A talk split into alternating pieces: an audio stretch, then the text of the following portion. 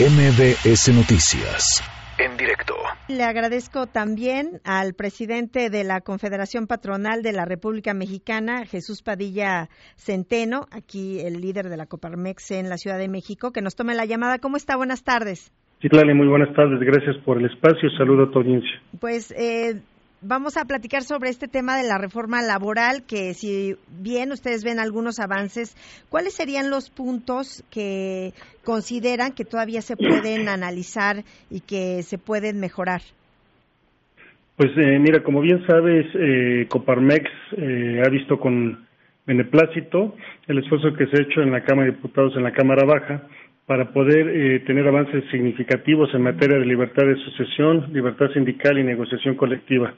Asimismo, sabemos que esta reforma se ha procesado en el marco del Constitucional de 2017, la firma del convenio 98 que ha sido ratificado, asimismo como el compromiso que se tiene en la firma del TEMEC. Sin embargo, eh, hay aspectos que creemos que es importante que se puedan revisar por parte del Senado de la República, y que podrían abonar a la estabilidad y competitividad del país. Así que de esta manera estamos nosotros eh, sugiriendo que se lleven a cabo algunas modificaciones eh, desde la vista del Senado que pueden coadyuvar a mantener en armonía mejor la relación obrero-patronal y mantener esta postura tripartita de negociación para que podamos lograr eh, promover la inversión y el empleo de manera eficiente y que la libertad sindical sea una realidad. ¿Cuáles serían estos puntos, don Jesús? Bueno, tenemos por un lado, sí, el tema de contar con condiciones que permitan, sí, eh, que los eh, empleados puedan decidir si son sindicalizados o no.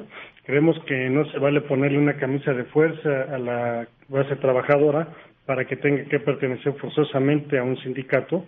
Nos parece que eso es un exceso que puede contaminar eh, no solamente el tema de la libertad sindical, sino la libertad que tienen los propios trabajadores de decidir en dónde se colocan respecto a sus intereses laborales.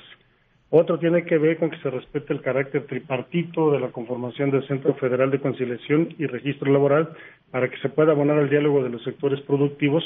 Este es un tema sustantivo porque de otra manera pareciera que fuera un diálogo entre dos y nos parece que el sector empresarial está dispuesto a mantener un diálogo permanente con la base laboral para encontrar las mejores condiciones de empleo, de empleo digno y de empleo bien pagado y uno adicional sí tiene que ver con revertir la carga probatoria de despido mediante ofrecimiento del trabajo, que también ha sido cancelado de la primera eh, eh, presentación por parte de la Cámara Baja. Asimismo, nos parece que eh, debe haber un apartado donde el padrón pueda solicitar en un tiempo razonable, se califica quién es imputable la huelga y no dejarlo en 60 días como ha sido señalado, sino que esto no rebase 15 días, pues tener impactos importantes en la actividad productiva de las empresas y por lo tanto en la actividad productiva del país. ¿Esto cómo funcionaría? El tema de, del plazo para pues calificar quién es imputable a la huelga.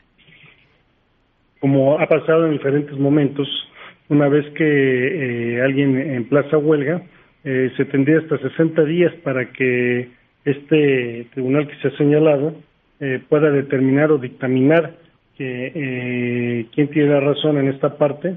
Y ese tiempo que pudiera estar dándose por parte del Centro Federal de Conciliación afectaría de manera directa la actividad productiva de algunas de las empresas dependiendo de su giro. Eh, lo que se ha planteado es que hay hasta 60 días hoy en el texto que se ha marcado en la Cámara de Diputados, en la iniciativa de ley, hay hasta 60 días para que pueda, pueda determinarse ¿sí? Eh, quién tiene la razón en materia de huelga y lo que nosotros estamos planteando es que esto no rebase los 15 días. Y, y bueno, ya nada más por último, eh, ¿ustedes van a dialog van a presentar estas eh, propuestas de manera formal a los legisladores? Mantenemos comunicación eh, permanente desde la Coparmex con la secretaria del Trabajo, Luisa María Alcalde, así como en las diferentes estancias del eh, orden legislativo, la Cámara Baja y la Cámara Alta, y en ese sentido, pues estamos eh, nosotros eh, participando, colocando en una mesa de discusión permanente esta iniciativa, no solamente desde la Coparmex, sino desde los diferentes órganos empresariales que se tienen, como son la Concamín, la Canaco, la Canacintra y otros, y estamos esperando prácticamente que el Senado de la República logre subsanar estos temas que hemos planteado. Bueno, pues vamos a estar pendientes. Le agradezco muchísimo que nos haya tomado la llamada. Te agradezco mucho la atención. Esperamos mejores momentos para todos. Así es. Muchas gracias. Es Jesús Padilla Centeno, presidente de la Coparmex Ciudad de México. MBS Noticias. En directo.